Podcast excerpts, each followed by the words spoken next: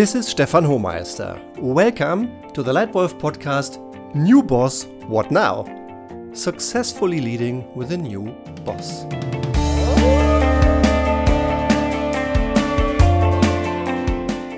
Thank you very much for joining. This Leitwolf podcast brings you the latest trends and concrete tips for successful leadership in today's corporate world.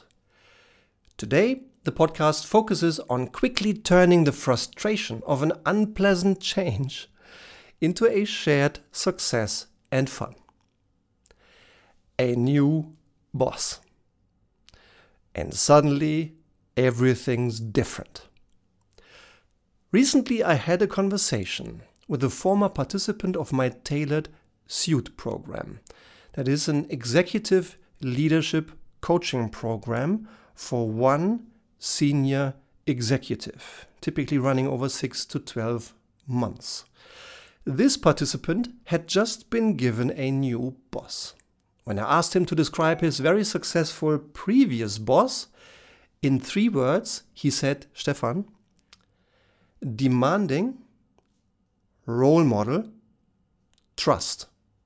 And I went, wow, who would not like to hear a former line report say this about oneself?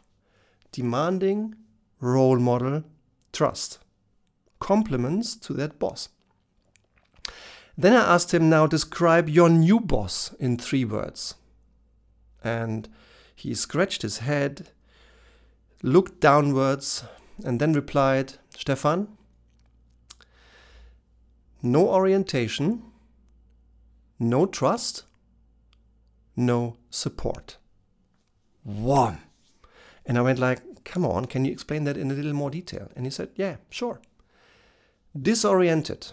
Uh, my impression is that new boss is, is driven by headquarters, behaves somewhat superficial that individual likes to delegate, but he lacks goals and he lacks own initiative.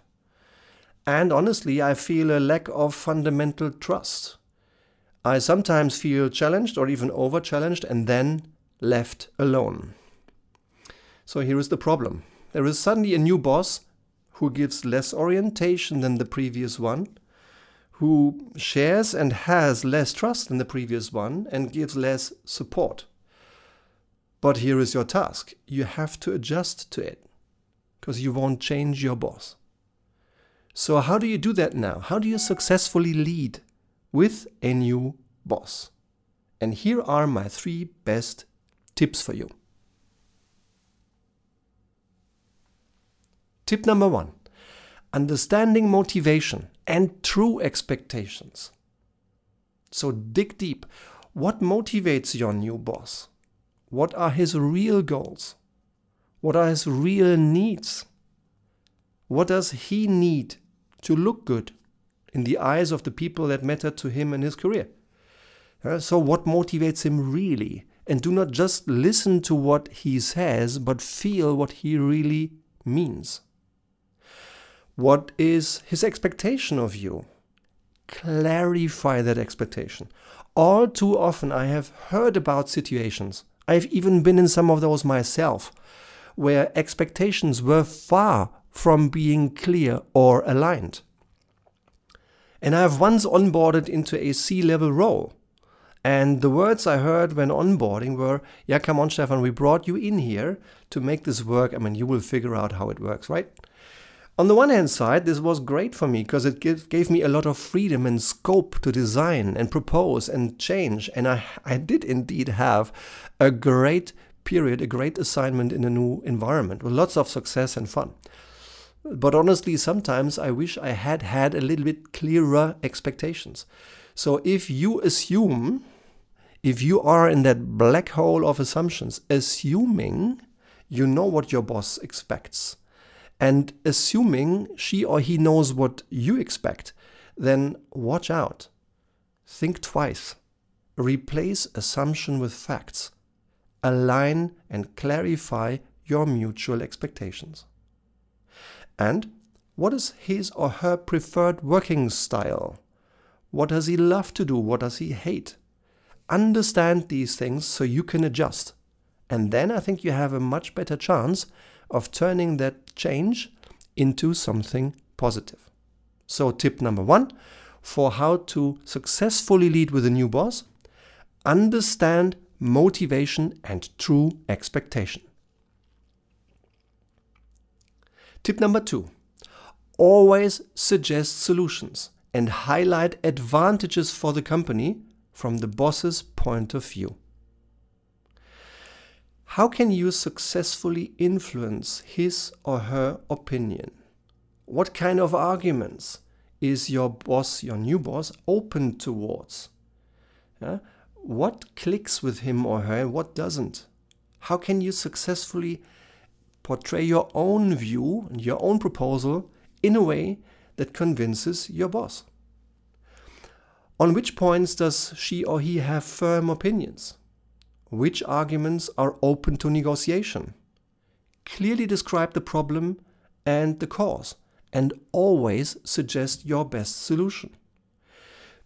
If you feel a need to explore and be vague, then propose a theme.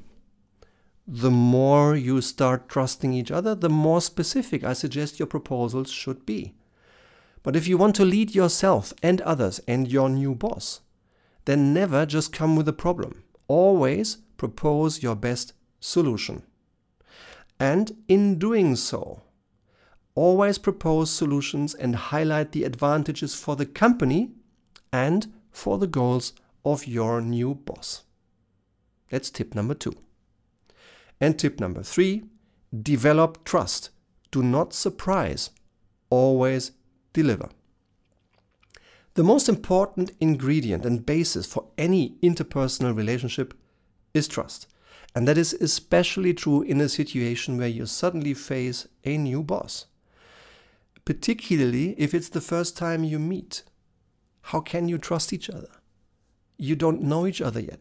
You want to trust each other, but trust builds slowly over time and needs to be earned.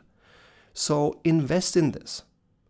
You shouldn't expect trust to be there and complete and unconditional. You can't force it, you can't command it, you have to earn it. Develop that trust. Let your own competence and credibility be felt and avoid surprises. How does trust build up? In my life, it goes the following way. It's first it's a feeling, it's an impression. After my first time I'm meeting a new partner or boss or individual.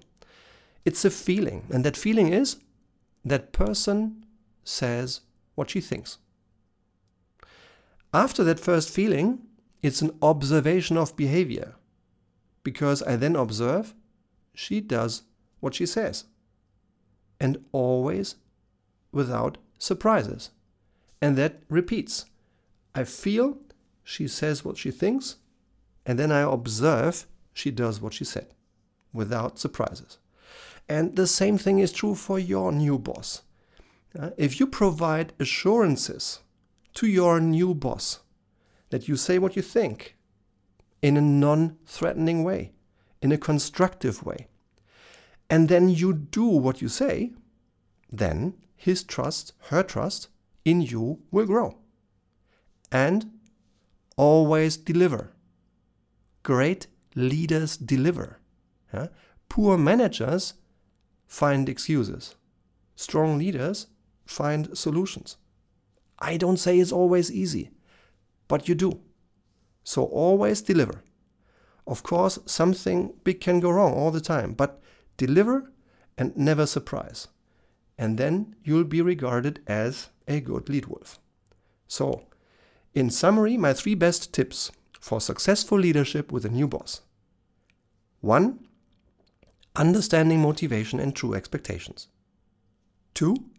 Always suggest solutions and highlight the advantages for the company from the boss's point of view. And 3. Develop trust. Do not surprise and always deliver.